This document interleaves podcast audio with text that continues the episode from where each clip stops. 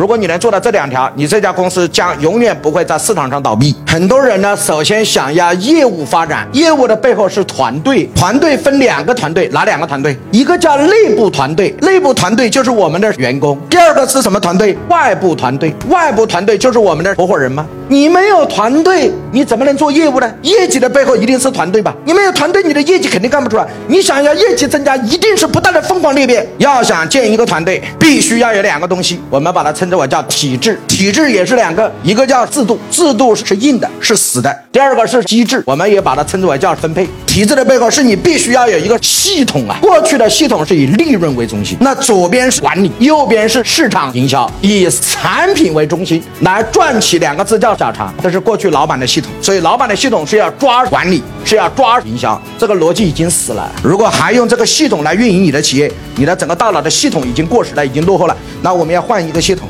换一个什么系统呢？今天再也不是以利润为中心，而是以流量为中心。左边是招商，那右边是融资。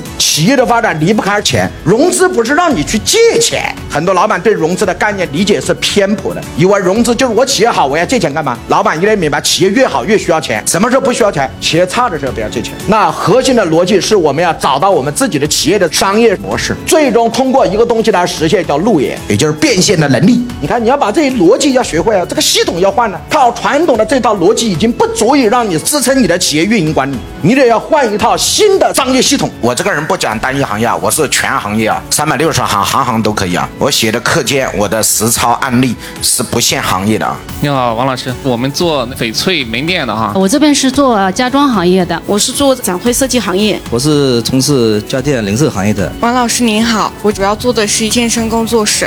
王老师你好，我们是做一个健康平台的。你好，王老师，我是做纺织面料行业的。你好，王老师，我是做工程。王老师你好，呃，我是做的是工业加热器。王老师好，我们是做皇家玉玺的。王老师你好，我是那个广告图文店的。王老师好，我们是做网球培训的体育行业。王老师你好啊，我是做那再生大理石的。我认为这个课程卖十万块钱都是值的。你从今天慢慢往下听。